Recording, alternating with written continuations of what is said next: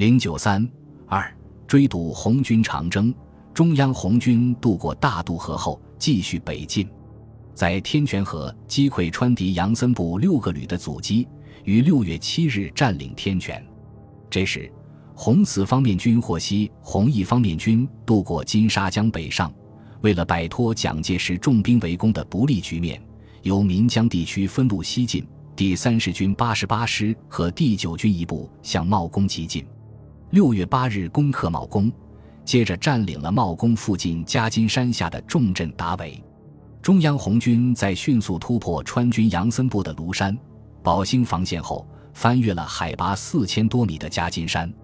六月十八日，中共中央、中革军委和中央红军主力到达茂公地区，实现了中央红军和红四方面军的会合。中央红军同红四方面军会师后。中共中央根据全国形势和当时情况，提出了继续北上创建川陕甘肃区的战略方针。张国焘则主张南下川康边。六月二十六日，中共中央政治局在茂公以北的两河口举行会议，决定中央红军和红四方面军共同北上，创建川陕甘肃区。七月二十一日，中共中央任命张国焘为红军总政委。八月上旬，红军总部将各军就驻地分成左、右两路继续北上。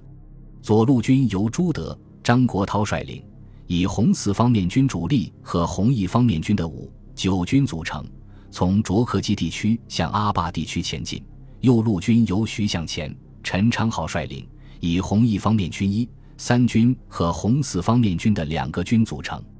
从毛盖出发，向班右、巴西前进。毛泽东、周恩来和中共中央同右路军行动，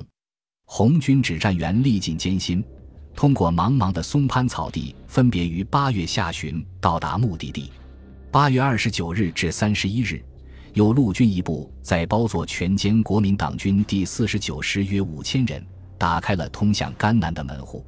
在北进途中，张国焘仍坚持南下主张，电令徐向前、陈昌浩执行。红军前敌总指挥部参谋长叶剑英将这一严重情况向中共中央报告。在此情况下，中共中央决定率领右路军红一方面军的第一、三两军先行北上。九月十七日突破天险腊子口，十八日占领哈达铺，进入甘南。继而，红军又突破国民党军的渭河防线，翻越六盘山。于十月十九日到达陕甘苏区的吴起镇，